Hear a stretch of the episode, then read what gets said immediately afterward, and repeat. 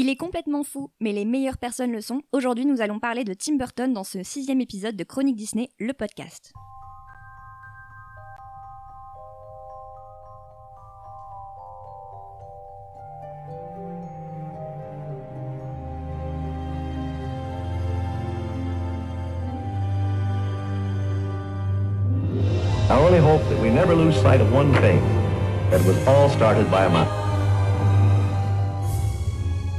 Chronique Disney, le podcast. Bonjour et bienvenue dans ce nouvel épisode de Chronique Disney, le podcast. Aujourd'hui, à l'occasion de la sortie du nouveau film des studios Disney, Dumbo, notre épisode sera consacré au cinéaste Tim Burton et notamment à sa collaboration plus ou moins harmonieuse avec les studios Disney. Pour parler de ce sujet, je suis aujourd'hui avec Franck, Bonjour Victoire. avec Fred Bonjour Victoire. et Karl. Bonjour Victoire. Donc bien sûr, Tim Burton a fait énormément de films depuis euh, le début de sa carrière, mais bien sûr, nous n'allons parler que des films euh, Disney aujourd'hui, ça sera déjà bien assez dense comme ça. Donc du coup, pour commencer, j'ai une première question pour vous trois. Quel est votre film Disney de Tim Burton préféré? Bon, euh, je vais commencer moi. Euh, bah, en fait, c'est difficile parce que moi, je suis un grand fan de Tim Burton, donc je les aime un peu tous. Mais si je dois en mettre un au-dessus des marches, c'est euh, l'étrange Noël de Monsieur Jack. Ok. Et toi, Franck? Je dirais la transnoël du Monsieur Jack, mais comme je vais être plus précis en disant un film réalisé par Tim Burton, j'en donnerai trois en fait, parce que j'ai du mal à, je dirais entre Edouard aux mains d'argent, puisque maintenant c'est un Fox et qui appartient donc à The Walt Disney Company, euh, Ed Wood qui était sorti chez Touchstone et le dernier Dumbo. Ah ouais, carrément, tu, tu l'annonces dès le début, quoi. Voilà. Voilà. Et toi, Karl? Ouais, sans conteste, je dirais Ed Wood. Ok, donc plutôt, euh, plutôt des, anciens, euh, des anciens films de Tim Burton. quoi. Plutôt un ancien Ed Wood, c'est que 94, ouais, ça fait euh, 25 ans. Ok, donc entrons maintenant dans le vif du sujet de cet épisode, la carrière de Tim Burton avec Disney. Euh, on va d'abord commencer par euh, évoquer euh, l'enfance de Tim Burton.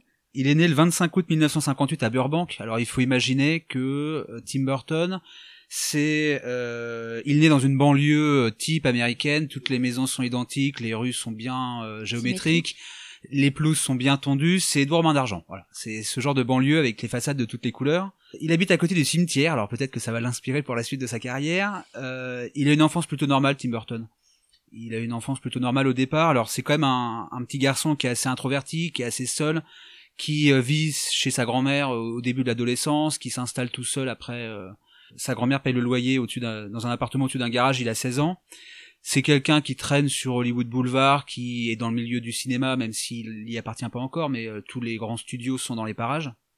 Et donc, euh, bah, il s'imprègne de cette atmosphère un peu particulière d'une banlieue euh, qui est vraiment euh, Type. type, voilà, dans un univers de rêverie tout autour, puisque les, les studios produisent des films qui le font rêver, mais sa vie à lui est pas un rêve du tout.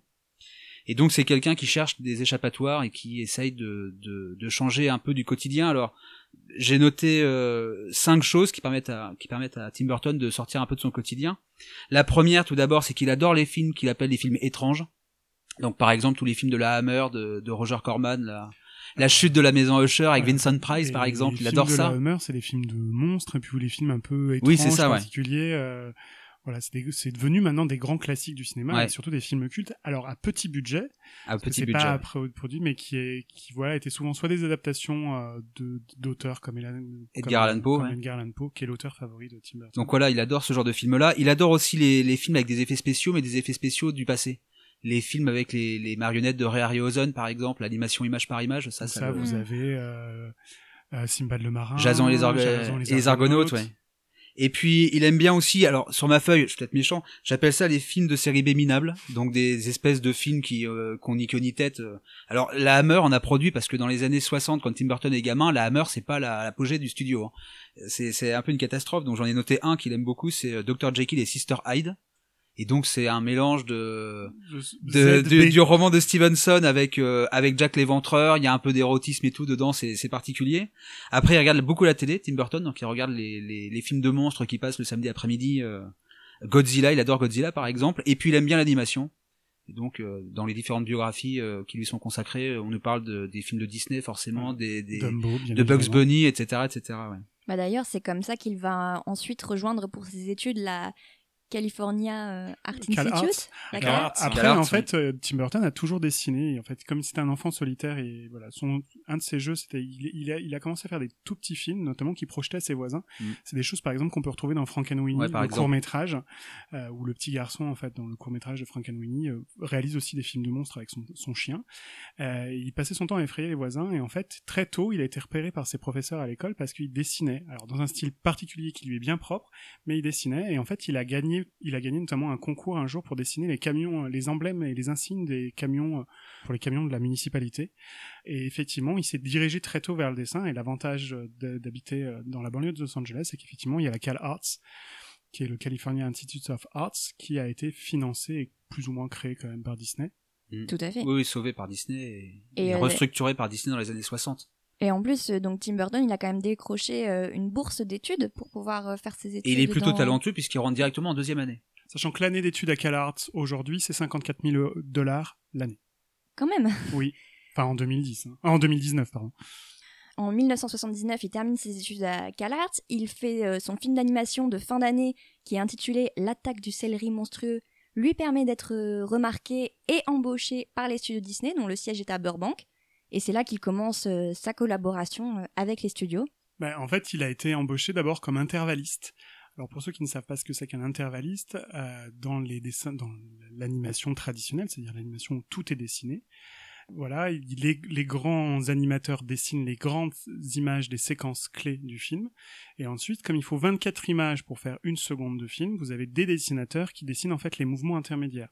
Aujourd'hui, tout ça n'existe plus, puisqu'en fait, il suffit d'appuyer sur un bouton et l'ordinateur fait ça très bien. Mais à cette époque-là, c'était comme ça. Donc, il est rentré chez Disney comme intervalliste. Alors là, il faut imaginer un Tim Burton qui est très content de rentrer chez Disney. Il rentre dans l'une des industries les plus euh, les plus renommées euh, pour l'époque et euh, tout content avec son art, euh, il se retrouve à travailler sur Rox et Rookie. Et là, c'est le choc. Parce qu'en plus, à cette époque-là, il faut savoir que, voilà, on est dans, au début des années, enfin, on est dans 79, je crois qu'il rentre, il rentre chez Disney. En 79, ouais. Donc, l'âge d'or de Disney est bien loin derrière. Ouais, Disney est mort depuis très, enfin, depuis longtemps. Le studio s'est jamais vraiment relevé de la mort de Disney. Il y a deux équipes qui cohabitent chez Disney. Ceux qui sont les survivants des Nine Men encore, qui étaient là du temps de Walt Disney, et les nouveaux animateurs qui ont été plus ou moins imposés par la direction de Disney aussi, qui aussi veulent produire des choses et il y a vraiment deux équipes qui s'affrontent la vieille garde qui a- détient le savoir et qui détient qui sait faire tout ce qui marche Mhm. et la nouvelle qui a plein de nouveaux projets et qui a plein de nouvelles idées Après, la l'ancienne garde, elle est quasiment euh, partie. euh, lors, lors de Roxy Rookie, il en reste plus, quasiment plus personne. Il reste Frank Thomas, Ollie Johnston, Eric Larson et Cliff Nordberg. Et qui ont encore une énorme influence à l'époque euh, au sein des studios. Bah, tous- tous les projets on, on met un de ces animateurs là quand même pour superviser aussi les nouvelles équipes Enfin, et pour une- leur transmettre ouais. le savoir Une influence qui a quand même pris un sacré coup, c'est quand Don Bluth est parti en embarquant toute la charrette de nouveaux, d'où après le recrutement de nouveaux jeunes, dont euh, dont Glenn Keane, euh, Ron Clements, euh, John Musker et Tim Burton faisait partie de la. c'est des choses la promotion. que vous pouvez voir très facilement dans le, le- le très beau documentaire qui s'appelle Waking the Sleeping Beauty qui, re- qui retrace en fait toutes ces années un petit peu de transition Dans lequel on voit d'ailleurs Tim Burton jeune à un Oui. moment. Oui, tout à fait. ouais. Alors bon, il déteste ça, hein, les animés, les petits renards tout mignons. euh, il explique lui-même qu'il sait pas dessiner un animal à quatre pattes correctement. euh, c'est un calvaire. Et effectivement, dans Waking Sleeping Beauty, il apparaît en fait dans un film qui avait été fait par Andy Cartwright, qui est l'animateur du tapis dans l'Adin par exemple. Et Cartwright, en fait, il filmait ses collègues. euh, C'était un film de pour le plaisir, et on voit Burton à- au bureau, euh, blême. euh, il en jouait en fait là. Pour le coup, c'est euh, il joue un peu la comédie, mais euh, la place qui est la sienne n'est pas forcément viable. Bah, Il attend la suite en fait. Après, il y a le projet Taram qui arrive sur la table et là, ça le botte. Il est plus intervalliste, il est concepteur visuel, donc il est plus animateur. Et là, il va faire plein de dessins. Et là, il s'éclate. Hein. Ah ouais, il va faire plein de dessins, plein de dessins, plein de dessins, sauf que Et tout bah, part à la poubelle. tout part à la poubelle. En fait, on, on lui, on lui met un nouveau animateur dans son bureau pour essayer de le driver un peu. Ça sera le jeune Andreas Deja, qui deviendra un grand, euh, Mm. une grande légende de l'animation Disney. Euh, mais euh, Andreas Deja fait des dessins très Disney, en fait. Oui. Et Tim Burton, euh, Bah, on retrouve dans ces dessins le, le- des caractéristiques, les, les bandes blanches et noires, les, les courbes et tout ça. Là, tout ça revient les, beaucoup. les, les déformations, euh, les, les, les monstres.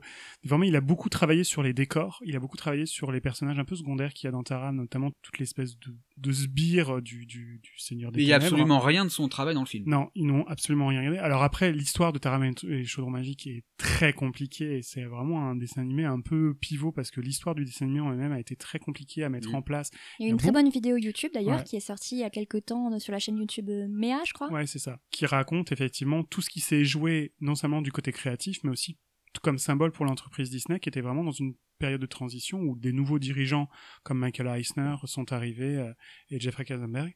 Et du coup, pendant ce temps-là, en fait, bon, Tim Burton se démoralise pas et fait aussi des choses à côté, en fait. Il travaille pour les studios Disney. La seule chose qui est importante à, enfin, la chose qui est importante à retenir de tout ça, c'est que quand vous rentrez au studio Disney, comme dans toutes les entreprises américaines de création, on vous fait signer dans votre contrat de travail un avenant qui dit que tout ce que vous créez, Ouais, une tout session ce de qui droit. sort du bout de votre crayon, Appartient au studio. appartient corps et âme au studio. J'ai d'ailleurs noté une citation de Tim Burton justement qui revient sur ses années à Disney. Il a dit que pour lui ce n'est pas un très bon souvenir parce que leur vision du dessin n'était justement pas la sienne et il se sentait enfermé. Il a dit je me sentais enfermé dans un schéma qui ne cadrait pas avec ce que j'étais, mais grâce à eux, j'ai pu travailler en parallèle sur mes premiers courts métrages. Oui. Il y a un directeur euh, Disney Produ- Walt Disney Productions qui va lui permettre de réaliser un petit court métrage En fait, il y a- en animation image par image. Voilà. C'est Vincent. Voici Vincent Dupont. Il vient d'avoir 7 ans. Il est toujours poli. C'est un garçon charmant. Vincent est affectueux, d'une grande gentillesse. Mais il veut faire des films d'horreur comme Vincent Price?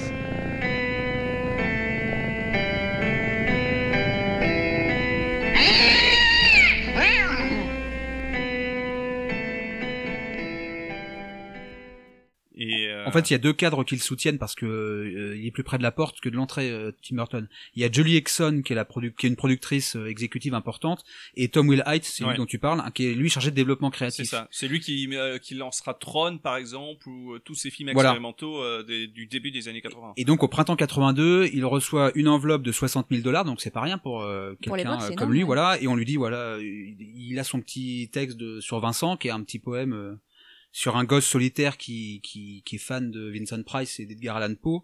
Comme Et par hasard. on l'autorise à faire plus ou moins ce qu'il veut, donc il fait ça euh, en noir et blanc, c'est de l'animation image par image. Ça ressemble beaucoup à ce qu'il fera après, en fait. Ça s'inspire beaucoup de, de Ray Harryhausen aussi, en fait, dans sa façon de, de faire.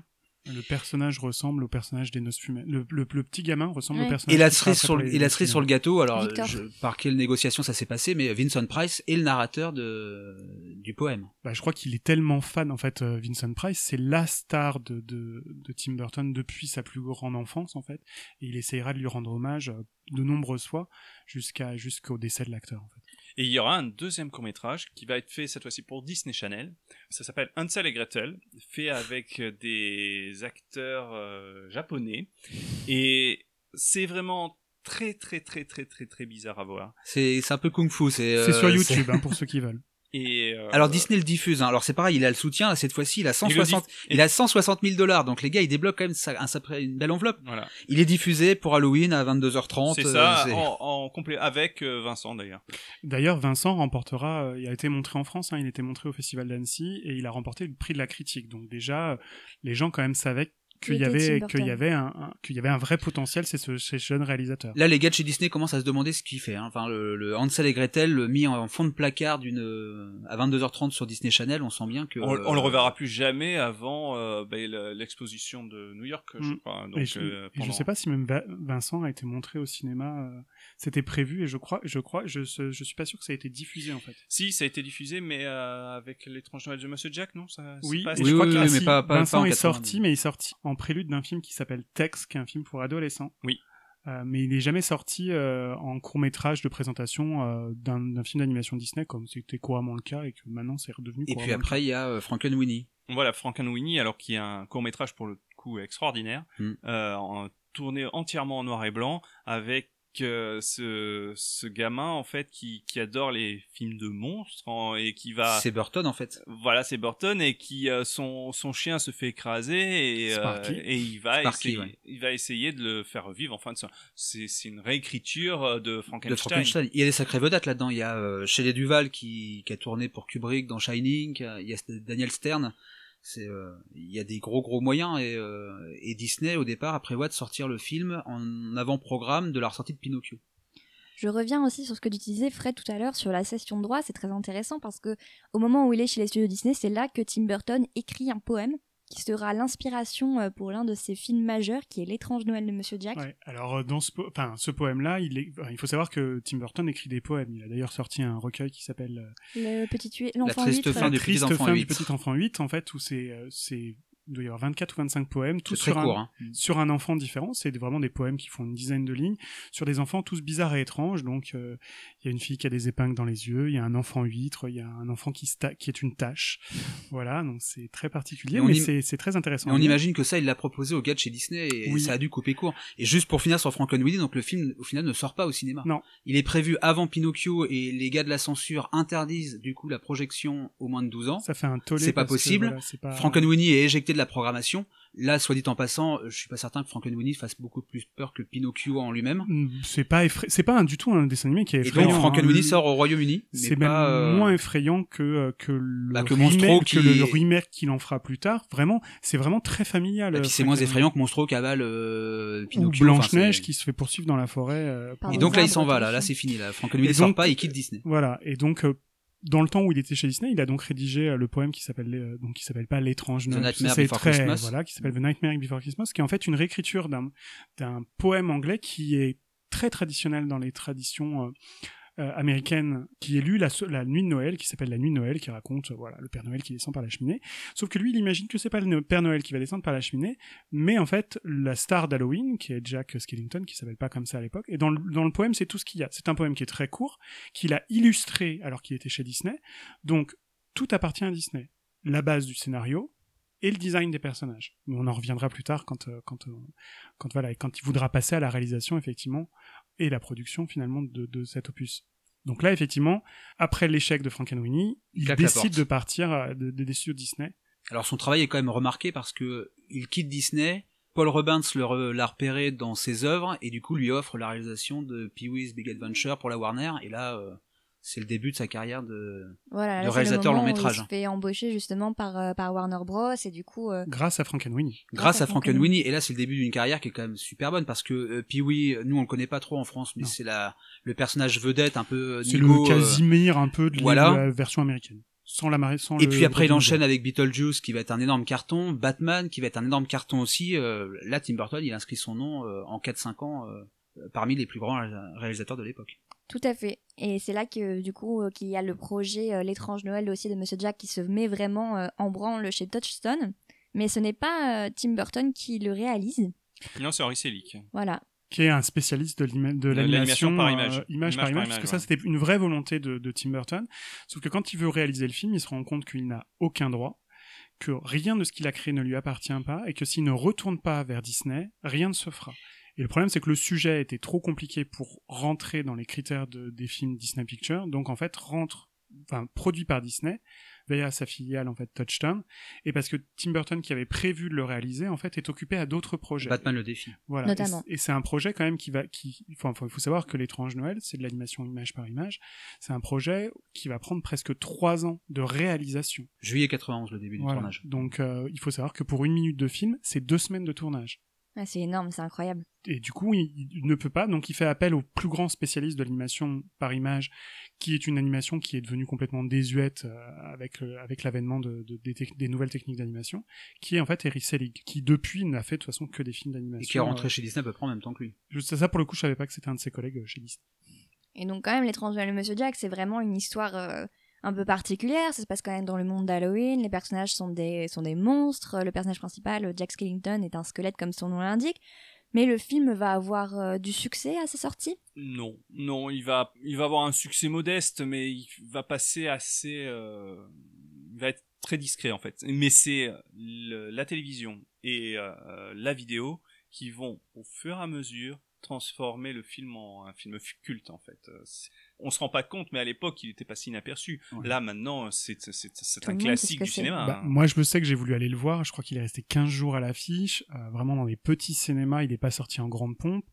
Et après, voilà, il est rentré dans le patrimoine de la Disney Company et Disney l'a ressorti à chaque Halloween. parce En que le thème s'y Ouais. prêtait. En sachant que euh, Disney était timide au moment de la réalisation, et maintenant quand le film ressort en salle, c'est pas Touchstone Pictures présente, c'est Walt, Walt Disney, Disney Pictures, Pictures. Présente même que sur, Noël de les- Monsieur sur- Jack. sur la distribution maintenant sur support, enfin, je crois que sur la distribution, oui, c'est- c'est aussi distribué. Disney. euh, Donc comme quoi là, Disney, le, quoi. le- le vent a tourné. Et puis c'est surtout que c'est devenu un personnage emblématique des parcs pour toute la saison d'Halloween. Complètement. le- Il a eu même son, cha- son propre char euh, à Disneyland Et puis Paris, l'attraction, euh, l'attraction du Haunted Mansion, elle est complètement rethématisée sur l'étrange Noël de Monsieur Jack. Et pour- elle est extraordinaire d'ailleurs Pour ceux cette qui ne version. connaissent pas, en fait, dans les dans les parcs américains et japonais aussi, je crois qu'à Tokyo Disneyland c'est le cas aussi. Je ne sais pas. Ils transforment pour la saison d'Halloween à Noël, en fait, toute l'attraction Haunted Mansion, donc ce qui correspond plus ou moins à notre Phantom Manor, euh, entièrement sur le film. C'est-à-dire que tout est transformé. C'est-à-dire qu'ils ne gardent rien à part les murs de l'attraction et toute l'attraction raconte à nouveau euh, le film de l'étrange Noël. Et c'est un carton, euh, c'est un carton. Ils Et on font ça en une nuit On quasiment. trouvera le, le- extraordinaire. la, la fabrication sur les bonus des Blu-ray euh, Ouais. de l'étrange Noël de Monsieur Jack. Et c'est vraiment, enfin voilà, c'est devenu un, para- un, un personnage à part entière de l'écurie Disney,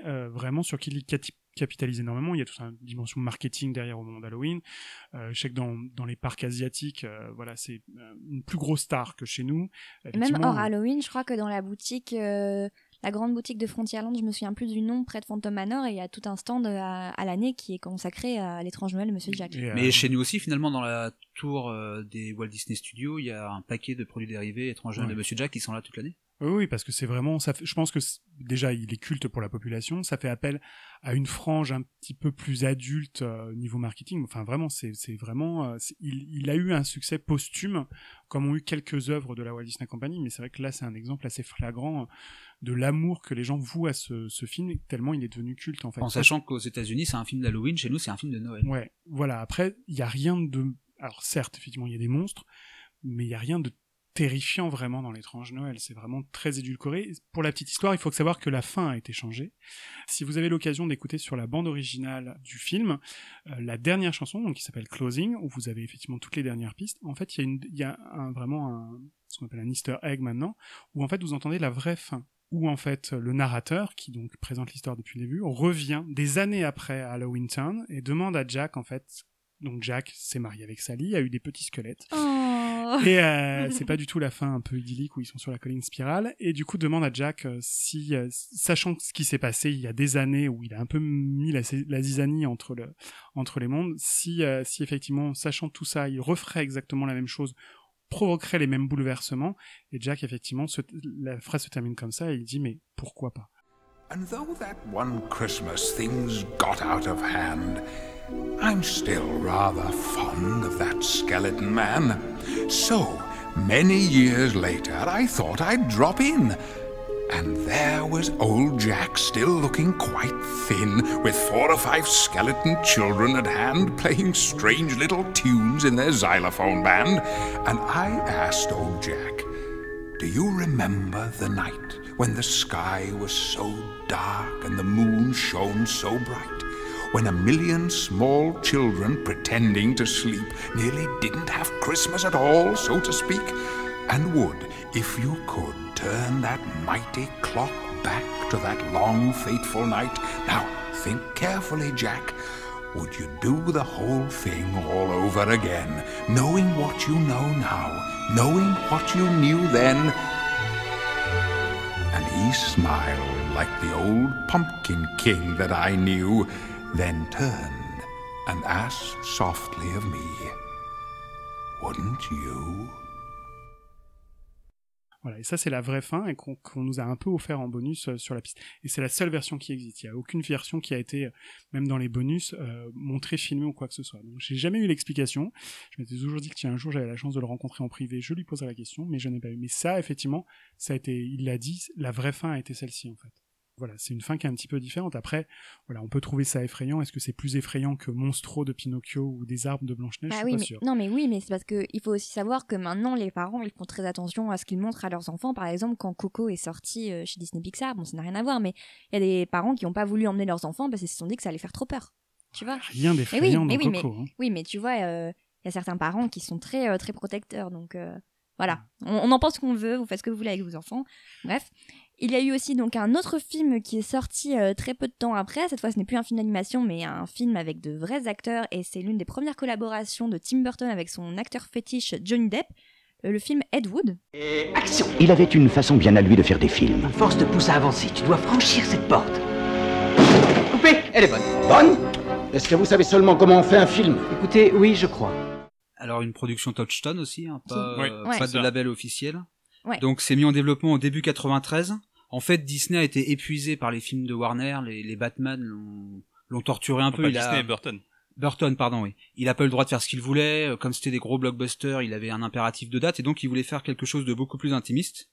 Et à l'époque, Warner lui pro- euh, Columbia, pardon, lui propose euh, Mary Riley, qui est un film qui se fera, qui se fera finalement avec euh, Stephen Roberts. Frears à la à la réalisation et Julia Roberts. et Julia Roberts, voilà. Et donc il part sur un biopic d'un réalisateur que lui connaît, mais qu'à l'époque Hollywood a oublié, et le public aujourd'hui l'a oublié, personne ne voit ses films, c'est Ed Wood. Donc ça se base sur le, un biopic d'Edward Wood Jr. qui était euh, réputé comme étant le pire réalisateur de tous les temps.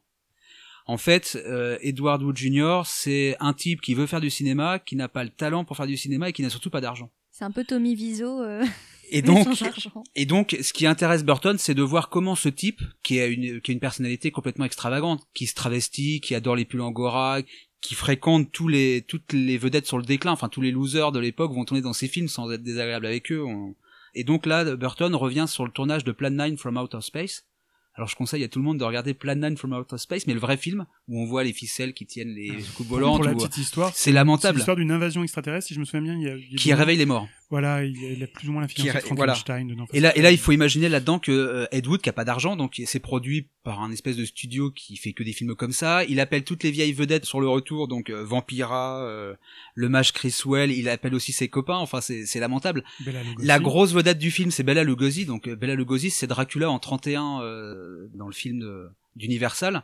Et Bella Lugosi, il est, devenu- il est devenu euh, Héroïnomane. héroïnomane, il est, il est adepte à la morphine et tout, donc ça. Et d'ailleurs, euh, euh, Lugosi meurt hein, au début du, enfin il meurt avant le début du tournage de Plan 9 from Outer Space, donc ce film-là, il a une valeur particulière, c'est que le film commence par un vieil homme qui ramasse une fleur dans son jardin, et ça, c'est les images de Lugosi filmées par euh, par Ed Wood à l'époque.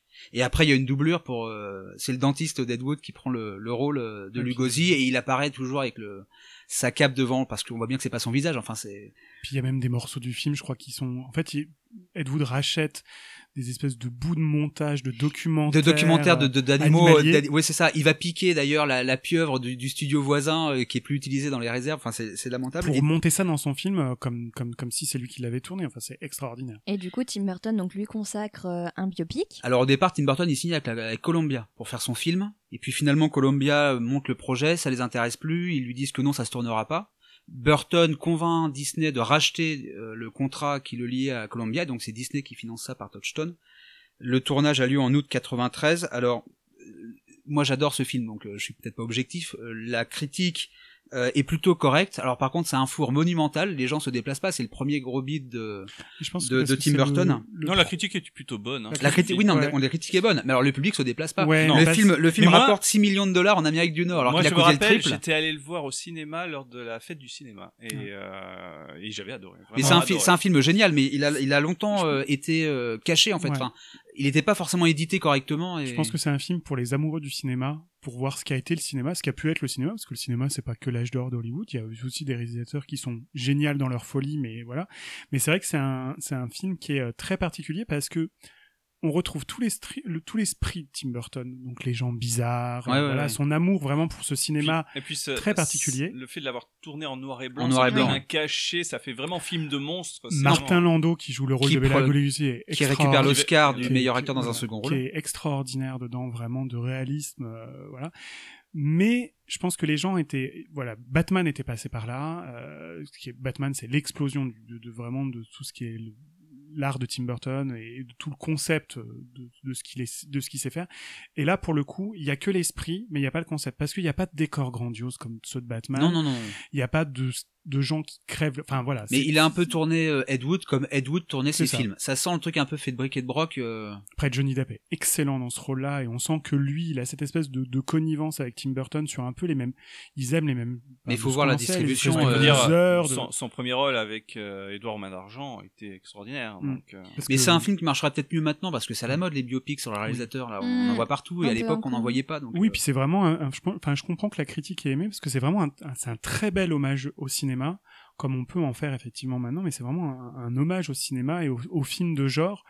Et c'est extrêmement bien fait, c'est extrêmement bien réalisé. La lumière est vraiment bonne. Il y a un casting extraordinaire. Le casting est très très bien. Vraiment, Murray vraiment, qui, et- qui est bien fait. Et vraiment, c'est à voir. On, on passe vraiment pas un mauvais moment. Mais je pense qu'il y a eu une décoloration entre ce que les gens attendaient d'un film de Tim Burton, euh, de ce qu'ils en savaient, ce qu'ils en avaient vu, de ce qui avait vraiment plu au public, et effectivement de ce que lui aime vraiment faire au cinéma. Mais il faut pas oublier que la moitié des films de Tim Burton à cette époque-là, ça a été des films qui ont, qui ont été commandés. Donc où il était effectivement enfermé dans une relation qu'on lui demandait de faire, où il a effectivement apporté quelques touches. Dans Batman, c'est flagrant. Enfin, il s'est fait mettre plus ou moins dehors de la Warner à cause de Batman le défi Batman le défi, ouais. qui pour eux était invendable aux enfants tellement il, tellement il était noir et où les, les héros centraux sont les méchants et sont pas Batman. D'ailleurs, ils changent leur fusil d'épaule avec Batman euh, Forever et Batman et Robin que Tim Burton produit. Il les réalise pas et là, euh, ça, on- Ça a dû lui faire c'est mal. flashy là. C'est Ouais, c'est- c'est c'est pas resté dans l'histoire du cinéma ces deux films. Bah, du coup, ensuite, euh, il va travailler sur un autre projet euh, d'animation, de nouveau chez Touchstone, je crois, qui est James et la pêche géante. Non, chez Disney pour le coup. C'est chez Disney Ouais. Et euh, de nouveau avec Henry Selick à la réalisation. Voilà, mais là pour le coup, le, le rôle de Tim Burton sera très minime. Il sera juste producteur. Il Il va. a fait une partie de la direction artistique, je crois. Quelques dessins, quoi, comme Voilà, concept art. comme mais- mais- parce que les... dans James et la pêche géante, donc c'est l'histoire d'un petit garçon euh, qui se retrouve, euh, comme son nom l'indique, dans une pêche énorme avec euh, des insectes. Et euh, les insectes ont un design quand même très, euh, très burtonien finalement. Un peu, euh, Oui, un peu tout dégingandé. euh. Bah, je Je pense, que la, la, la scène qui fait le plus penser à Tim Burton, euh, c'est justement celle avec pirate. euh, celle des pirates où Mm. on voit Jack Skellington. euh, Jack Skellington. Ouais. qui est le, qui est le, Ah, j'avais complètement oublié. euh, cette il scène. apparaît en fait. euh, C'est un petit caméo. Oui. Ouais, Voilà. c'est ça. ouais. Ah, c'est marrant. Et donc après ça, il y, a, euh, il y a quand même plusieurs années où il n'y a plus du tout de collaboration entre Tim Burton et Disney. Tim Burton va faire son... Non, euh, bon, sauf que on peut on peut aborder vite fait euh, la planète des singes qui sera fait chez la Fox, qui Ah oui, c'est vrai. Maintenant, ça appartient à Disney. ouais. à Disney. Alors, il n'y a pas de collaboration avec Disney, mais il y a un hommage quand même. C'est dans Sleepy Hollow, la légende du cavalier sans tête, Oui. qui est sûrement un des meilleurs films de Tim Burton, à mon avis. Qui est Ou, produit par la euh, 20th Century Fox aussi. Non. Non, Non, c'est produit par, c'est pas Maître, enfin c'est Francis Coppola qui produit. Voilà. Bref. Qui est certainement un des meilleurs films de Tim Et, euh, Burton, ça- et le plus et, euh, proche de ce qu'il aime faire. Voilà. Et là, il y a un passage dans le film qui est euh, pratiquement plan par plan le, un hommage au, au crapaud et le maître d'école de, de 49, donc le classique animé de Disney. On a euh, Ichabod Crane qui euh, est poursuivi par le par le cavalier sans tête. Donc dans le film, c'est Brom Bones qui est déguisé. Et il lui projette la citrouille enflammée, et donc on a le même plan de la citrouille qui est projetée face caméra, qui arrive sur le spectateur en fait. Ça, c'est clairement un hommage. euh, Oui, parce qu'en fait, c'est un de ces- à la légende de la vallée endormie. Euh, dans, dans Le. Crapaud et le Maître d'école, qui est une, une, anthologie aussi qui comporte deux courts-métrages. fait. c'est ça, la mare, euh, la mare aux grenouilles et euh, la légende de la vallée endormie. et donc du coup qui est le Sleepy Hollow, où du coup était aussi un des films d'animation avec Dumbo préféré de Tim Burton. Donc euh, c'est c'est effectivement flagrant que c'est un hommage un hommage appuyé. à Oui, ce c'est un hommage appuyé. Enfin, à cette époque-là, Burton, il va bosser pour 10 ans pour tous les studios d'Hollywood, pratiquement. Il bosse pour Warner sur Mars Attacks, sur, avec Fox sur euh, La planète des singes, Big Fish chez Columbia. Et euh, il reviendra finalement chez Disney. euh, En 2010. Ouais, Alors, en le- 2010, il mais en 2007 déjà. le projet, quand, euh, voilà, date de 2007. Le projet date de 2007 et euh, quand Walt Disney Pictures euh, demande euh, à ce qu'il y ait euh, ce film, nouveau film en prise de vue réelle développé sur Alice au Pays des Merveilles, le projet dé- débarque en avril et dès novembre, c'est Tim Burton qui signe pour réaliser deux films. Déjà à ce moment-là, ils disent, euh, ils disent que ce sera pour deux films Disney en prise de vue réelle, dont la nouvelle euh, adaptation d'Alice. Et là, ça va, ça va marquer un énorme tournant dans les, les films live-action de Disney. Il est un lieu, à nul autre semblable. Certains prétendent que pour y survivre, il faut être aussi fou qu'un chapelier. Ce que par bonheur, je suis. Alice, c'est toi.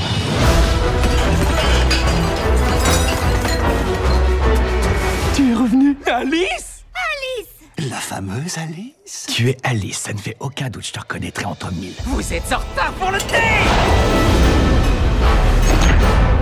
Alice est revenue au pays des merveilles. Ça suffit. Alors, ce film est important pour euh, Disney comme pour Burton. Parce que, pour Disney, parce que le, le film va cartonner. Un milliard. Un milliard. 4,5 millions d'entrées en France. Voilà. Ouais, Il, faut dire, le film est sorti au bon moment. En fait, il est sorti trois mois après Avatar. Avatar qui Il est a- sorti en avril 2010, c'est c'est ça ça, ouais. Mm. Et Avatar était euh, était donc le premier film en 3D et donc euh, les gens avaient tellement adoré qu'ils étaient en appétence de, de nouveaux films 3D. Pour la et Alice au pays de ouais. merveille va être le premier à, à proposer de la 3D, même si ça sera la, du converti, ça sera pas du. C'est pas filmé en 3D. C'est pas filmé en 3D comme l'était Avatar, Mm. mais c'était un nouveau film 3D et donc euh, il arrive à point nommé et le public va se ruer dans les salles. Surtout qu'Alice au au Pays des Merveilles est quand même euh, assez populaire et ça va être un carton et ça va être le plus gros succès de Tim Burton de sa carrière. Oui. Et, mais c'est le, c'est le premier remake Disney euh, C'est le live premier action. remake, ouais. Alors non, Non, parce qu'il y en y a avait eu les dans les années Dalmatiens 80, en euh, 97. dans les années 90, il y a eu le livre de la jungle, euh, les Saints Dalmatiens, Ouais. donc euh, C'est voilà. vrai qu'il y avait eu les Sandals. Enfin, ouais. Après, voilà, Alice au pays Mais là, des ça merveilles. proposait vraiment une nouvelle histoire. C'était vraiment. euh, C'est la suite normalement de- des aventures d'Alice telles qu'elles ont Elle retourne dans le terrier, En fait, voilà, elle le- repart euh, à l'âge- à l'adolescence, sur le point d'être mariée plus ou moins de force quand même, au fils. euh, Pas du- plus ou moins, Ouais, euh, mariée de force, au fils de l'associé de son père. Le jour de, où on doit lui faire, où elle doit rencontrer son fiancé, elle repart effectivement au pays des merveilles où il s'est passé beaucoup de choses et où les habitants des pays des merveilles l'attendent. Mais justement, ça ne s'appelle même pas le pays des merveilles dans les films. Ça s'appelle pas. Où- Enfin, en, en. VO, c'est pas Wonderland, c'est Underland. Ouais, ouais. Et c'est déjà rien que ce mot, ça montre aussi que Tim Burton a vraiment apporté sa touche euh, un petit peu euh, fantasque, un petit peu gothique, parce que là, il a vraiment proposé sa propre version d'Alice au Pays des Merveilles avec des personnages un peu euh, mi-effrayants, mi-drôles. Je suis pas sûr que ça soit forcément Tim Burton. Pour moi, Alice au pays des merveilles est quelque part euh, le moins burtonien de tous ces films.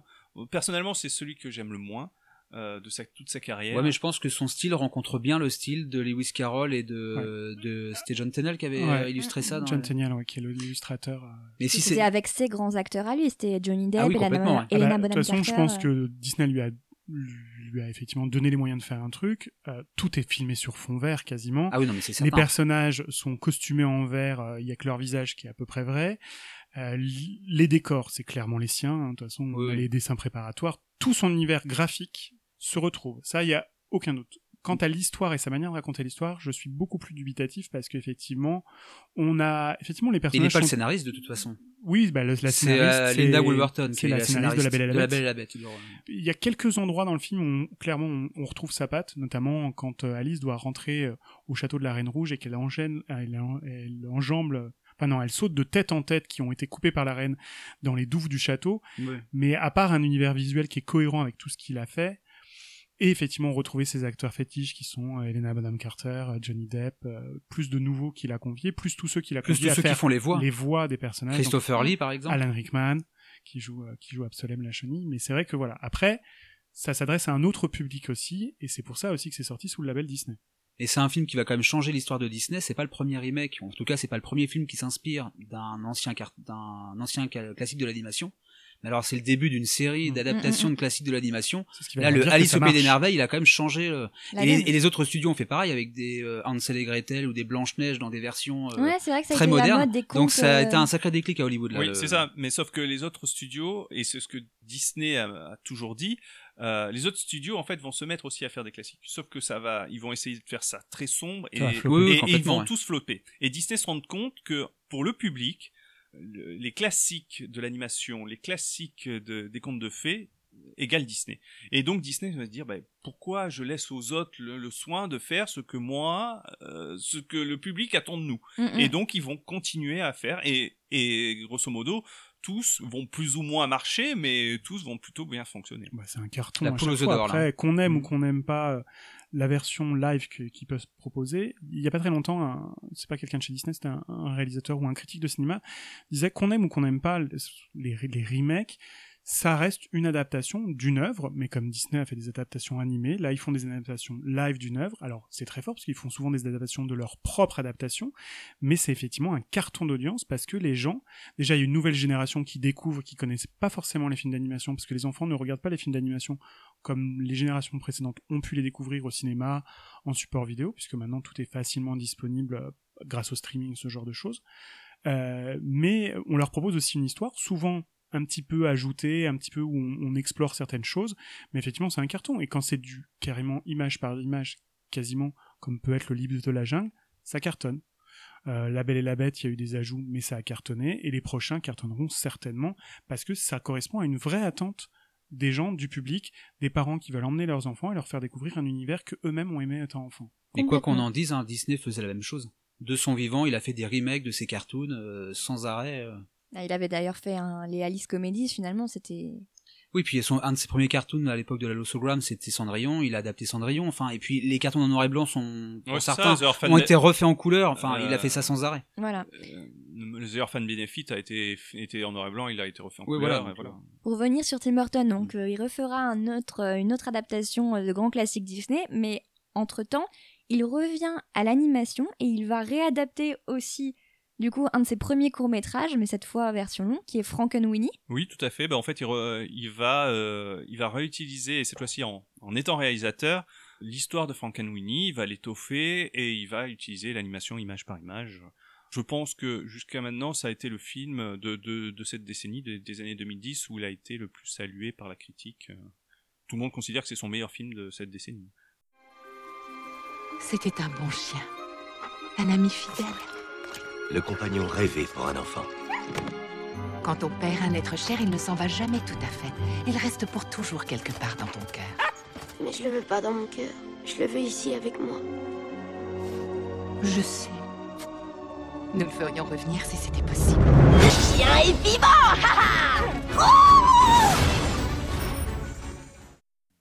Et là, il a vraiment été assumé par Disney, il a été distribué par Disney. Oui, tout à fait, oui. euh, Contrairement aux précédents films d'animation, finalement, là, c'est la première fois que. Et dans une version sacrément horrifique. euh, Oui, qui, est- qui est Quand on voit que le court métrage à l'époque avait choqué un petit peu, alors là le long métrage c'est. Alors euh, après, c'est pas non plus à courir se cacher sous des coussins. Non, mais pour des en- quand- c'est pas pour des pour- enfants. ouais. Voilà, il y, a- tout un discours derrière qui est quand même particulier, parce que les enfants sont pas tous gentils à l'intérieur. Les monstres créés sont pas tous à l'image de celui qui est créé par. Et là, il y a un gros héros. gros hommage à lui, sa propre jeunesse et les films qu'il aime. À Godzilla, par exemple, l'hommage il est évident. il, a, il a utilisé, il a gardé le- l'effet noir et blanc aussi, Ouais. qui est superbe dans le film. Et puis on retrouve vraiment tout ce qu'il fait, ce qu'il aime dans le cinéma, donc tous ses thèmes, tout- graphiquement, ça ressemble à tout ce qu'il a déjà fait. Le chien, c'est le chien dans Frankenweenie, c'est pas le chien des noces funèbres aussi? Bah, il y a plein de C'est le choses. même- euh, c'est le même le nom? petit garçon ressemble aussi à Vincent. Enfin, s'appelle bon, Sparky c'est- dans les noces funèbres? Si C'est possible, ouais. Ouais, donc c'est après. crois, hein. Ouais, Tim. Burton est euh, très coutumier du fait hein, de rendre, de faire des petits caméos. de Faudrait ses voir si le propres- squelette rentre bien dans le. Ouais, de, Euh. de, de ces caméos. Après, il y a plein de choses. Quand vous êtes dans le cimetière, donc quand il est dans le cimetière d'animaux, sur une des tombes, il y a Zéro, qui est le chien de Jack Skellington, Ah oui. qui apparaît. Il y a beaucoup, beaucoup de choses comme ça qui sont. alors, c'est pas qu'il se glorifie à faire ses propres hommages, mais je pense qu'il aime bien distribuer des Et choses. puis les comme voix de ses personnages. euh, oui, c'est vraiment, euh, c'est vraiment- et c'est surtout que c'est une période assez faste pour euh, pour Tim Burton parce que entre temps il a été juré puis président du, du festival De de, Cannes. Cannes. Euh, il a été, euh, il y a l'expo euh, l'art de Tim Burton qui s'est monté au, au musée d'art moderne de New York, Qui a tourné dans le monde Voilà, entier. qui a tourné dans le monde entier, qu'on a eu la chance d'avoir à la Cinémathèque française de Paris, qui est, là, qui est à ce jour l'exposition de la Cinémathèque française qui a le plus marché, puisqu'elle a eu plus de 350 000, euh, 350 000 visiteurs. Vraiment, il, là, il est un peu à l'apogée de Alors- ce que les gens attendent de lui. Quoi. Oui et non, parce que je crois qu'il y a, un- il avait six mois avant, il avait sorti un film qui a floppé et qui s'est- Eyes Euh, non, euh, euh, Dark Shadows. Dark Shadow. Ah oui, oui. Euh, qui, qui s'est fait flopper et qui a une reçu une critique. euh, Ah, ça avait niqué ni tête assassine. en même temps. C'est-à-dire que je pense que si tu n'as pas vu les 235 Épisodes épisodes de de la la, série. série, d'origine, c'est incompréhensible. C'est, c'est- Bah, moi, j'avais pas vu les séries, j'avais bien aimé le film, j'avais passé un bon moment. Ah non, mais donc, tu euh, passes pas un mauvais moment, parce qu'en plus, artistiquement, c'est très joli à regarder, c'est extrêmement bien fait. C'est le premier film qu'il fait avec sa nouvelle égérie, qui est Eva Green, évidemment toujours avec Johnny Depp, euh, toujours avec les classiques, donc forcément Danny Elfman a fait la musique, ce genre de choses. Graphiquement, les décors sont somptueux, et on, on sent bien sa patte. Après, effectivement, l'histoire... euh, Il manque des morceaux pour il- tout comprendre, hein. on- ouais, on a l'impression qu'il manque des bouts pour tout comprendre, mais ça se regarde, euh, voilà. Après, effectivement, ça a été descendu par la critique, parce que parce que effectivement je pense qu'il a il a arrivé à un niveau d'excellence qui fait que maintenant les gens l'attendent toujours au tournant quoi qu'il fasse. Il a une énorme fanbase. Euh, ce qui nous amène ensuite en 2014, où là, euh, il y a Derek Frey qui est à la tête de Tim Burton Productions, qui reçoit un scénario pour un, un remake en live action de Dumbo. Oui, euh, écrit par Ethan Kruger. Alors, euh, pour ceux qui ne le savent pas, il a écrit des grands chefs-d'œuvre, euh, dont s- euh, trois des cinq Transformers de Michael Bay. Ouais, c'est ça. ouais. Enfin, il a quand même fait un super film qui s'appelle Arlington Road. Ah j'adore. Et je Arlington Road. conseille de regarder Arlington Road. Il a écrit surtout en ce moment. Oui, oui. Et il a écrit aussi Le Cercle. Arlington Ah. Road, pour euh, vous la faire courte, hein, c'est une histoire de. C'est une histoire de terrorisme, de il faut pas raconter, euh, mais, euh, Nickel, tout mani- ce qu'on a envie de voir en ce moment. Non, non, mais le film est très intelligent. Manipulé par les politiciens, c'est vraiment très très intelligent. C'est extrêmement bien joué. Mais, mais bon, euh, on peut se moquer, mais euh, il va écrire un scénario de Dumbo qui est assez, assez intelligent. Il décide de, là dans ce, ce live action de mettre plutôt euh, les, les humains au centre du film et notamment en fait ce qu'il voulait c'était revenir aussi à cette époque de l'âge d'or des cirques et montrer comment une, une créature un peu exceptionnelle comme Dumbo pouvait euh, avoir un impact sur la vie des artistes de cirque. Bah, et puis c'est compliqué parce que Dumbo, c'est un des films, c'est le film le plus court, Court. le long métrage le plus court des studios Disney. 64 enlève minutes. Ouais. Ouais, bah celui-là fait une heure. Et par contre, c'est un des, 1h04. c'est c'est sûrement un des films euh, les plus chéris par les Ouais. studios Disney. Et le par fait, les le fait, animateurs. le fait de le confier à Burton, c'est pas une, euh, c'est pas un hasard. Là, c'est un des films préférés de Walt Disney, produit dans des circonstances un peu particulières. Il y avait une histoire qui est, euh, qui est cré- clairement créée par les artistes Disney. Le livre original, il doit faire 10 pages. Ouais, ça. Là, on a le, le scénario de d'Otto Englander, euh, Joe Grant et Dick Hummer qui est repris. Le héros est muet quand même. Enfin, dans Mhm. Dumbo, Oui, Dumbo, c'est le seul héros, héros muet Depuis Simplet. de, de Simplet et pas le héros du film. Oui, alors que non. Dumbo, c'est quand même le héros du film, ne dit pas un mot. Complètement. Donc là, le projet, je pense qu'il est quand même très risqué, c'est que contrairement aux autres remakes où euh, ça se prêtait en fait, La Belle et la Bête se prêtait par exemple à un remake live, alors que Dumbo, techniquement, le dessin animé s'y prêtait pas, mais là, il y a eu des. euh, Bah, du- Surtout que le, le, le dessin animé dure une heure, mais il y a beaucoup d'images euh, presque Contemplatives. surréalistes. Ah oui, c'est très oui, contemplatif, c'est très contemplatif. surréaliste. La, la, la, la scène des, euh, de la marche des éléphants avec les éléphants roses, euh, comment adapter ça? C'est Ou le vol des cigognes, enfin oui, il y en a plein de comme ça. ouais. Papa, il faut y aller Les éléphants ont besoin de nous Regardez ça. Un bébé, on a un bébé, un petit bébé. C'est quoi ça? Une tête que seule une mère peut aimer. Monsieur, beaucoup d'entre nous vous trouvent séduisant. Je parlais de l'éléphant. T'as jusqu'à demain soir pour régler ce problème. Fais-moi disparaître ces oreilles immondes. Pourquoi tu me regardes? Bonjour bébé Dumbo, bienvenue au cirque. On fait tous partie de la même famille, du plus petit au plus grand.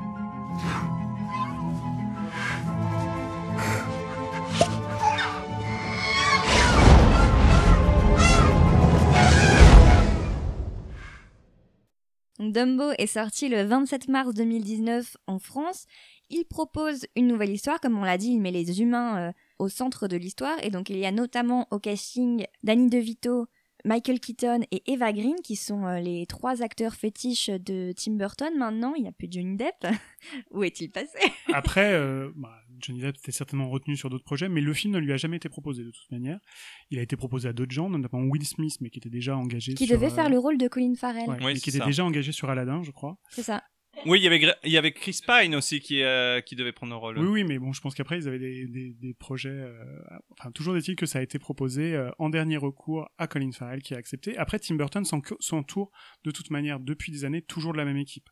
Le même directeur artistique, le même directeur photo. Le même compositeur, Danny Elfman, est de Alors, retour. Oui, il écrit, enfin, Danny Elfman a fait tous ses films sauf deux. Ed Wood. Pas Ed Wood, parce qu'en fait, Et il faut savoir Todd. que euh, Tim Burton s'occupe toujours de la même équipe depuis des années, le même directeur for tout. Il a un de ses collègues animateurs euh, chez Disney qui le suit depuis des années, dont je me rappelle plus le nom, qui, est, qui fait une partie de, la dire- de sa direction artistique.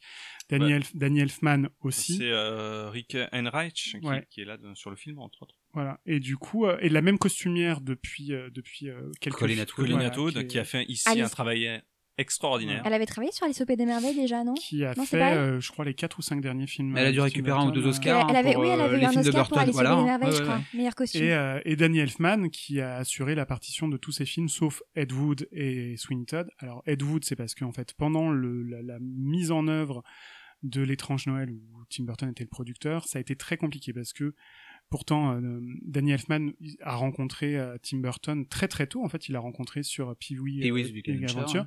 À l'époque, il était jazzman, il avait un groupe de rock un peu décalé, un peu punk que euh, que, de- que Tim Burton adorait écouter et il lui a proposé. Et comme il trouvait que sa musique était assez lyrique, il lui a dit écoute, compose-moi des choses. Et pour en revenir à l'étrange Noël, euh, voilà, Danny Elfman est quelqu'un de très prolixe et en fait, voilà, comme je l'ai dit tout à l'heure, le film a mis trois ans à se faire parce que c'est extrêmement long. Toute euh, la labiale des personnages, voilà, Jack Skellington a 27 ou 28 têtes qu'il faut changer à chaque image pour que ça corresponde au phrasé sur Mm. sur là. Et c'est un film qui chante. Enfin. L'étrange Noël, c'est une comédie musicale. Et Elfman fait la voix d'ailleurs de. Et Elfman fait la de voix Jack Skellington, chantée. la voix chantée. La ouais. voix chantée, c'est sûr. La voix parlée, je suis pas tout à je me Non, non, c'est euh, un tracteur. Mais euh, et en fait, il a, il écrivait beaucoup de chansons. Et en fait, à chaque fois, il proposait une nouvelle idée. Et en fait, à un moment, c'est devenu ingérable. Et Henry Selick et, et Tim Burton lui ont dit, écoute, non, c'est plus possible. Et en fait, il avait écrit une partie des chansons, enfin, il avait écrit toutes les chansons qui sont dans le film, et il a claqué la porte. Et donc, pour Ed Wood, c'est, euh, c'est, C'est Howard Shore. qui a fait la musique. Pour Sweeney Todd, forcément, c'était impossible, puisque c'est la, la musique partition de de, Sondheim. Stephen Sondheim, puisqu'en fait, euh, c'est la mise en image de la comédie musicale euh, Sweeney Todd, le barbier de Fleet Street.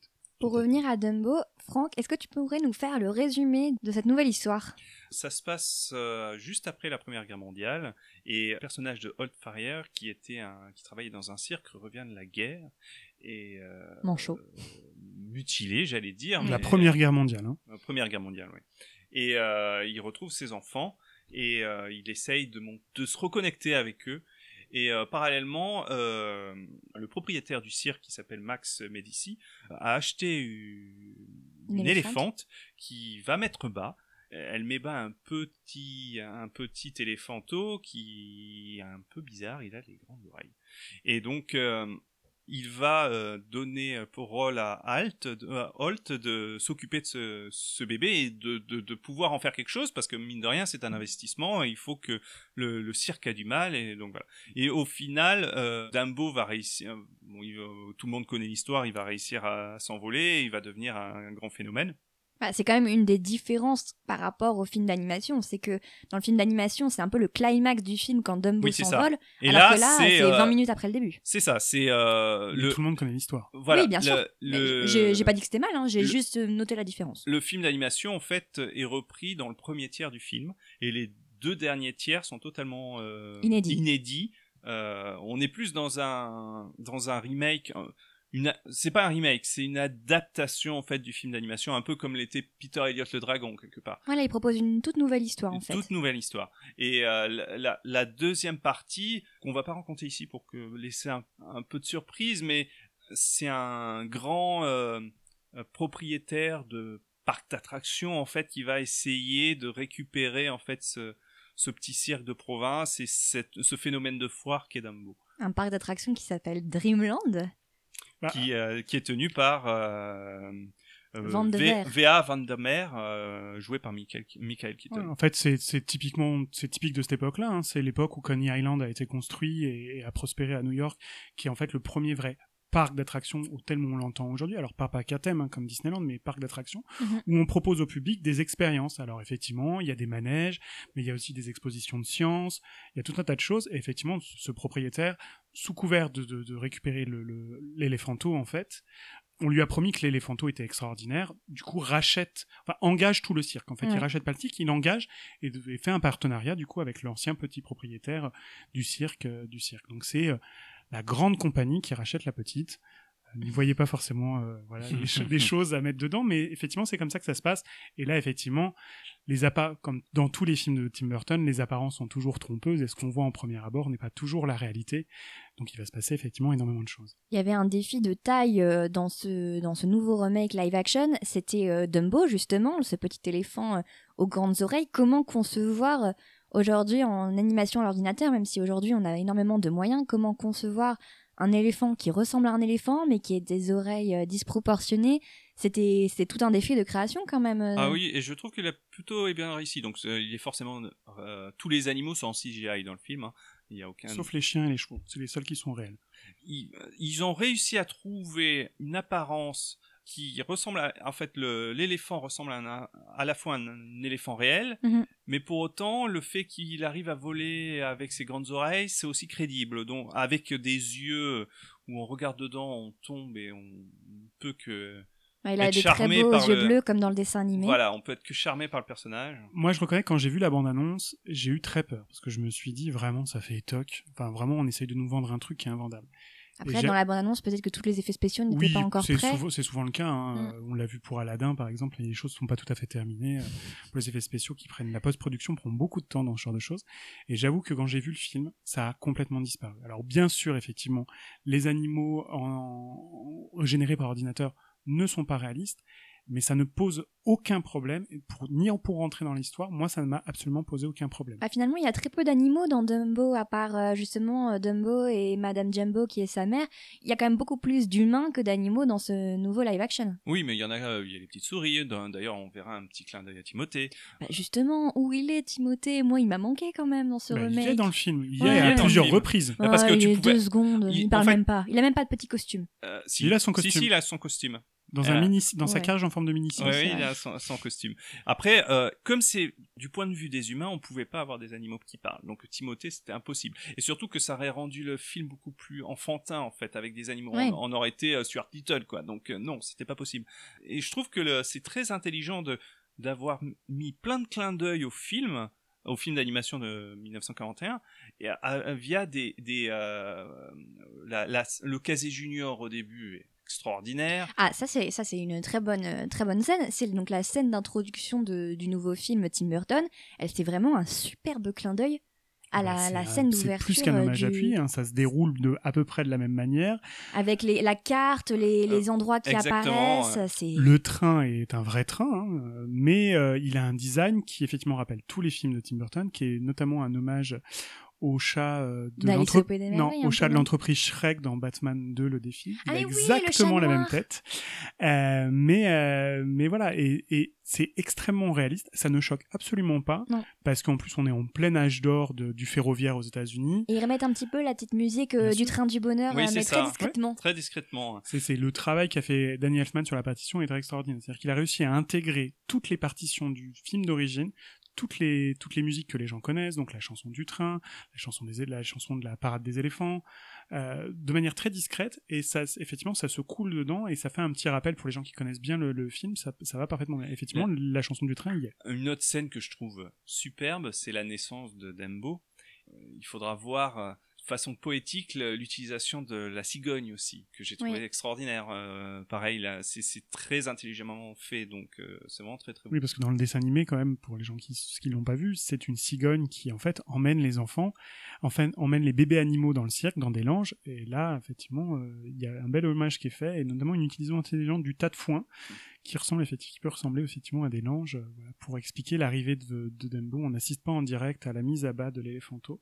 Ça reste un film familial, donc, euh, mais c'est effectivement extrêmement poétique, bien amené. C'est une des très jolies films, scènes du film. Bah, justement aussi ce qui est on, met tous ces clins d'œil au film d'animation de 1941 mais par contre là cette fois les personnages principaux finalement ce n'est plus vraiment euh, ce n'est plus vraiment Dumbo et sa mère je veux dire les, les enfants les deux enfants euh, Millie et Joe Farrière ils sont vraiment au, au centre de l'intrigue qu'est-ce que vous en avez pensé? Est-ce que vous trouvez ça bien? Est-ce que vous avez réussi à vous attacher à ces enfants?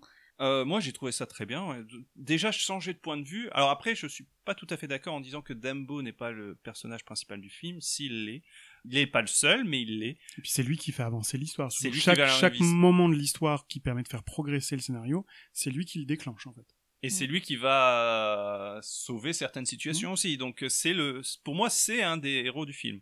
Euh, ce n'est pas le seul. C'est vrai qu'il y a les deux gars, euh, les deux enfants. Les deux sales le- gosses. le petit non, les deux enfants.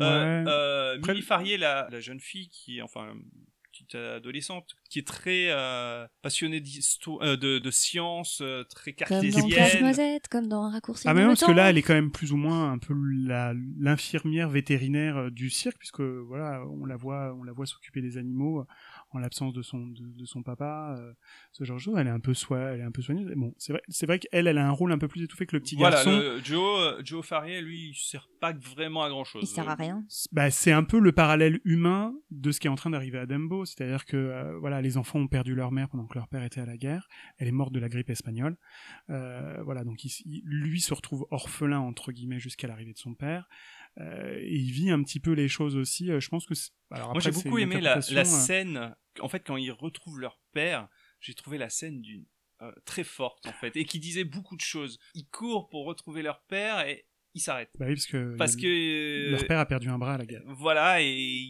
c'est comme si ce bras était, enfin faisait que leur père n'était plus lui. En fait. Bah D'ailleurs, la collade entre eux est très maladroite du coup. Oui, parce que c'est comment ça. on traîne ses enfants quand tu n'as plus qu'un bras euh, Oui, et puis euh, on ne sait pas combien de temps il a passé à la guerre, mais enfin s'il y a passé 4 ans, son fils devait avoir...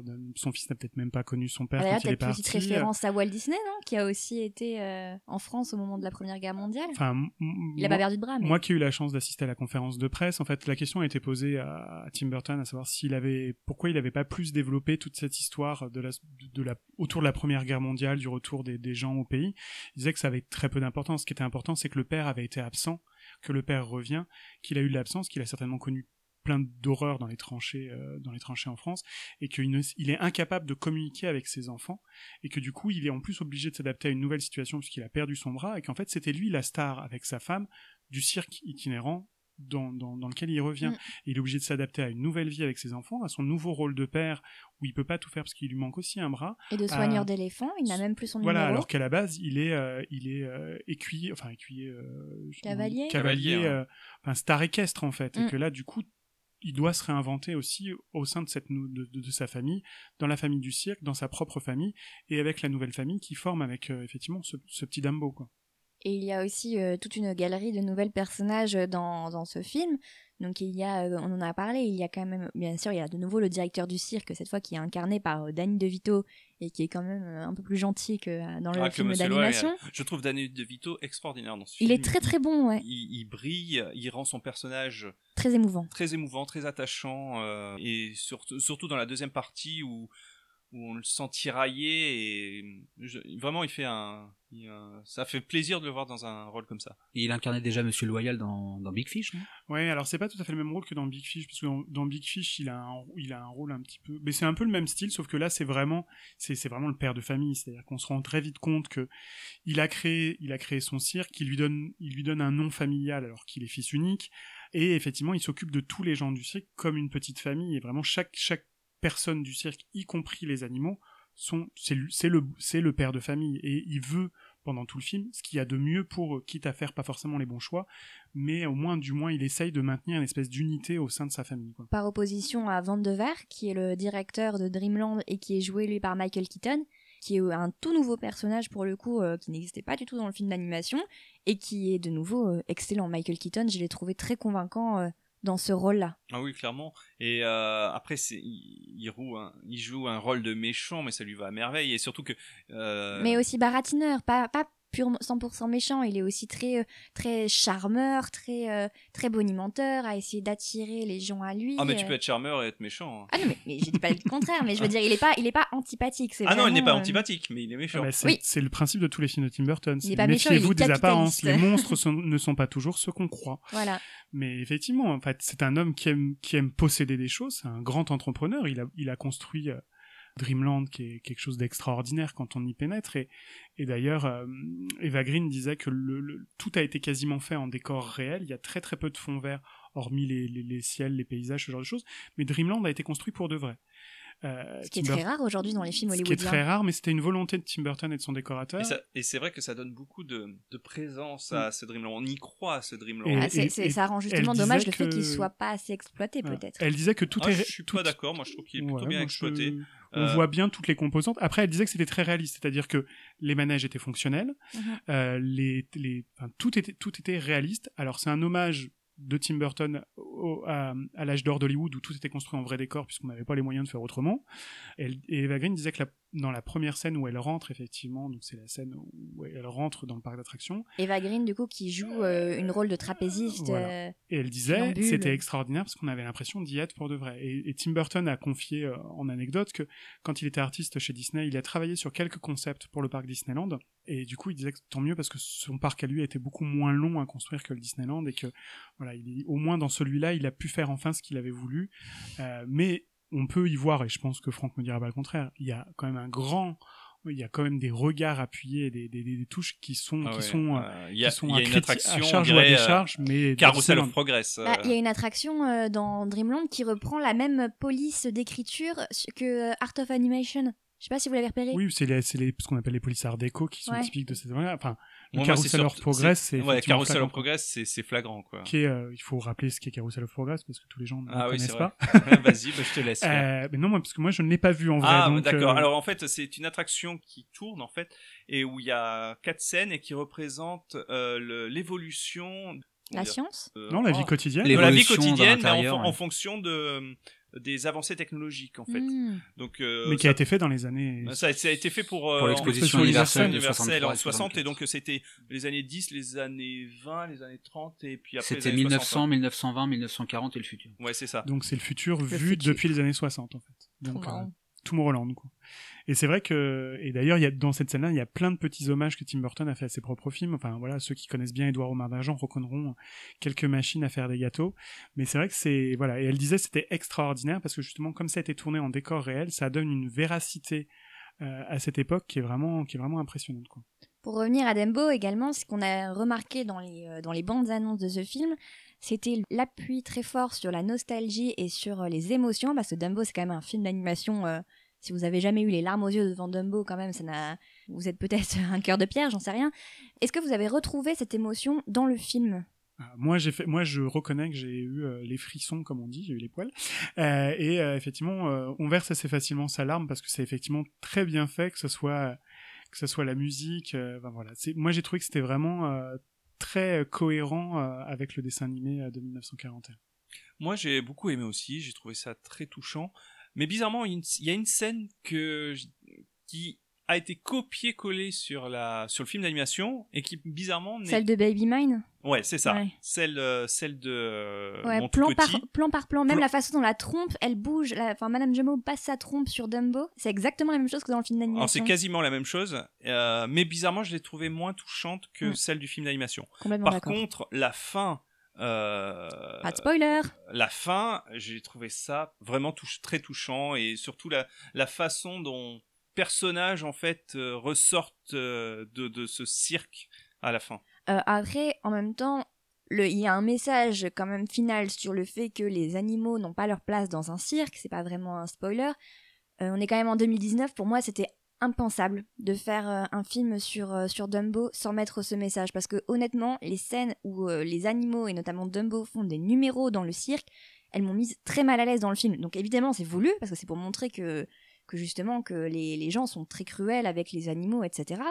Mais pour moi, ce message, il était quand même nécessaire. Enfin, tu pouvais pas faire Dumbo aujourd'hui euh, sans, sans mettre ce Après, message-là. euh, on en a discuté avec Franck euh, il y a pas longtemps, et c'est vrai que Tim Burton déteste le cirque. Alors, déteste le cirque.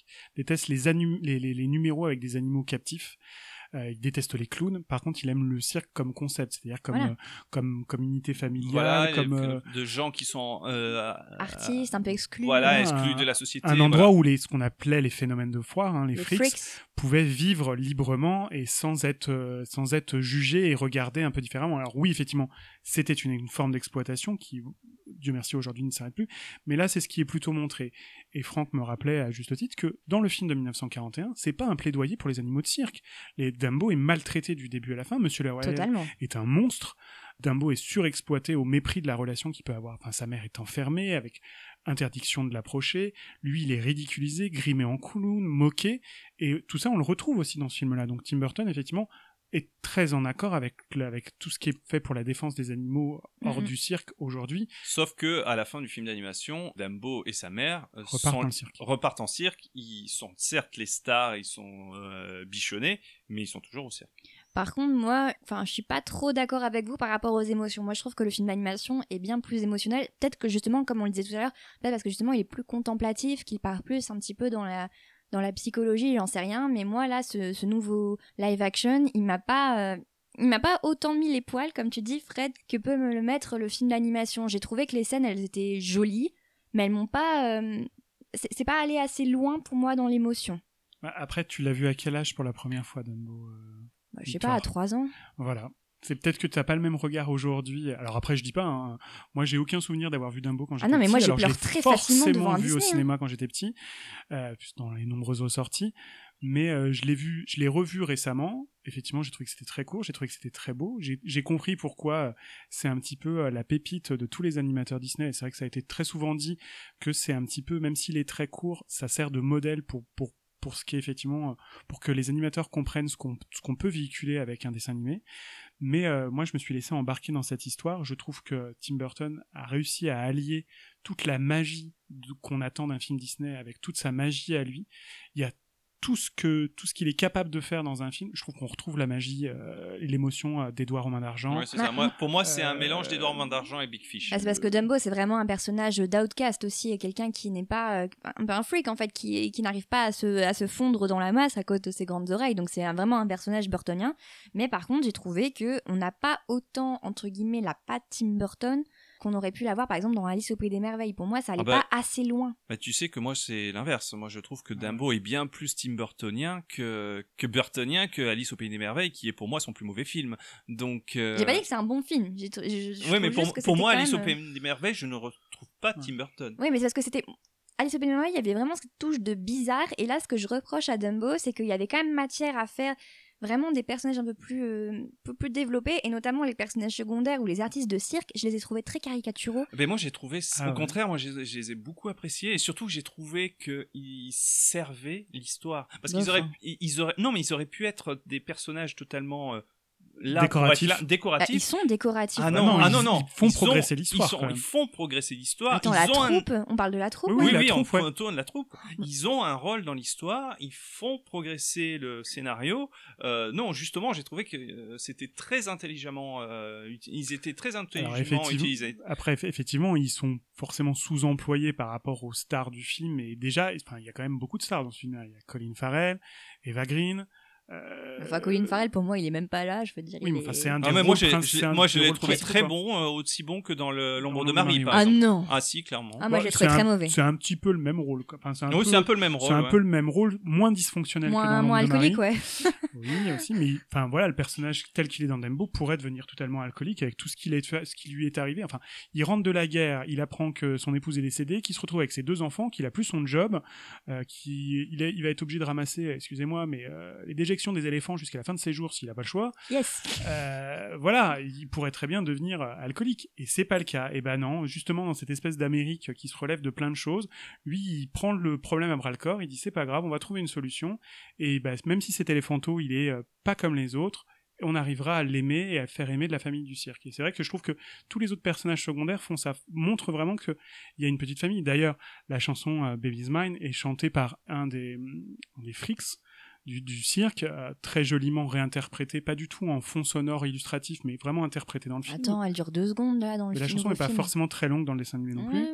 Et on voit vraiment qu'ils sont tous solidaires les uns des autres, quelles que soient les situations. Et c'est ensemble qu'ils vont sortir des périls qu'on va leur mettre. Alors bien sûr, toujours euh, Dumbo est en fer de lance. Alors on parle pas non plus du, du, du- de, de- d'Eva Green qui euh, finit par intégrer aussi, euh, vouloir intégrer euh, une famille un petit peu différente que celle où elle est, puisque elle, comme Dumbo, elle est enfermée dans une cage dorée qui est celle de Dreamland. Mm. Donc en définitive, est-ce que vous trouvez que Dumbo euh, s'inscrit bien dans la filmographie de euh, Tim Burton? Bah pour moi, si on enlève Frankenweenie, c'est son meilleur film des années 2010. Déjà, et je dirais euh, depuis Big Fish. Ok, carrément. Et toi Ouais, enfin moi je suis assez d'accord. Je trouve que on y retrouve euh, toutes les mentions, euh, toute l'émotion un peu magique qu'il peut y avoir dans du conte, parce que Dumbo tel qu'il est présenté là, c'est un conte, Mm. d'Edouard et Main d'argent avec les mêmes choses qui sont véhiculées derrière, qui euh, peu importe que vous soyez différent, alors à des 20 degrés, que vous soyez la star du film, que vous soyez un des à côté, des acolytes, des, deux, des seconds rôles, même si, si vous êtes différent, vous avez votre place, et tout à côté, et tout en véhiculant des messages, ce que Tim Burton ne faisait pas forcément avant, parce qu'avant, son fer des lances, c'était de Voilà, c'était que... peut-être un message imposé par Disney. Non, je, non, je pense pas. Je pense que, que c'est vraiment ce qu'il pense. Et, euh, il... Enfin, il a le, dit- le message sur les animaux, c'est vraiment quelque chose Ouais. qui est au fond de lui et qui a toujours dit dans ses interviews. il, donc, a, euh, il a dit maintes et maintes fois que le, enfin, le- l'univers des animaux captifs et du de toute façon de la captivité en règle générale, la plupart de ces héros, quand ils sont enfermés dans un de leurs films, arrivent à s'évader d'une manière ou d'une autre. Mais euh, globalement, je trouve que Disney a laissé quand même, euh, a lâché la bride à Tim Burton Ouais, sur ce film. beaucoup plus que dans Le- Alice au Pays des Merveilles. Oui, clairement, parce qu'on sent, euh, parce que la- le- Dreamland, en fait, c'est un peu une critique de Disneyland quelque Tellement. part, et, et- et ils ils l'ont laissé vraiment se s'épanouir dans ce film et ça se ressent vraiment. Du coup, là, bon, à l'heure actuelle, on ne sait pas encore quel sera le score au box-office de Dumbo, mais s'il fonctionne, imaginons qu'il fonctionne et que Disney propose à Tim Burton de refaire un troisième, une troisième adaptation en d'un classique. Ah oui, j'ai- je croyais une suite de Non, non, Dumbo, pas parce une que là, suite de Dumbo, coup, ça plutôt, non, non, plutôt, euh, plutôt une- un- encore un autre classique euh, version live action à la sauce Tim Burton. Vous aimeriez voir quoi, vous, comme grand classique Disney interprété par Tim Burton? Alors, pas et Rookie parce que ça lui a donné des cauchemars. Bah Euh, si, c'est évident. Il y en a un qu'on a entendu parler qui serait peut-être fait. Taram. Ouais. Alors après, en Taram va faire l'objet, euh, Taram va faire l'objet d'une adaptation hein, a priori sur Disney qui sera l'organe de streaming lancé par Disney, euh, puisqu'en fait Disney a toujours les doigts des Chroniques de Prydain, qui sont le- l'œuvre d'origine, qui compte six volumes et dont Taram n'est l'adaptation que du deuxième. Mais euh, moi, je pense qu'il ferait de très bonnes choses avec Merlin l'Enchanteur Ou Pinocchio. ou Pinocchio. Pinocchio, ça Ah va oui, être Pinocchio, Guillermo ouais. del Toro, non Déjà? Euh, Pinocchio est en, Est en production. en production. est en- ouais, et euh, Merlin pour l'instant était aussi en pourparler pour faire peut-être plutôt quelque chose qui serait destiné à une plateforme de streaming, mais euh, mais je- voilà, de toute façon Tim Burton aime Ou le les bossu, ça outsiders, pourrait être sympa quoi. le bossu Notre-Dame. Euh, Yes. Oui, ça c'est sûr. Sur les exclus et tout ça, là. C'est donc la fin de cet épisode sur Tim Burton. Merci de nous avoir euh, écoutés jusqu'ici. Merci à vous trois pour votre participation sur cet épisode. Merci. Toi Merci Victoire. Bon, comme d'habitude, je vous rappelle que euh, la- les films dont nous avons parlé ont tous été chroniqués euh, sur chroniquedisney.fr. Il y a également le portrait de Tim Burton qui a été rédigé par Karl qui est à lire euh, sur, euh, sur le site. Donc euh, je vous invite à foncer si vous voulez encore plus de détails euh, sur, euh, sur ce grand cinéaste qui est Tim Burton. Cet épisode est disponible à l'écoute sur chroniquedisney.fr, Ocha, Apple Podcasts, Podcast Addict, Castbox, toutes les plateformes d'écoute de podcasts. Donc merci de nous avoir écoutés. Vous pouvez également nous retrouver sur chroniquedisney.fr, Facebook, Twitter, Instagram, YouTube, Spotify. On se retrouve le mois prochain pour un nouvel épisode et d'ici là on vous dit à bientôt. Salut Au revoir. Au revoir. Au revoir.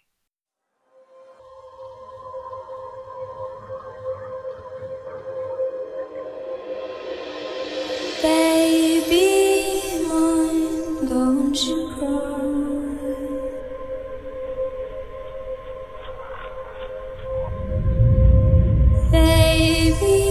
mine, dry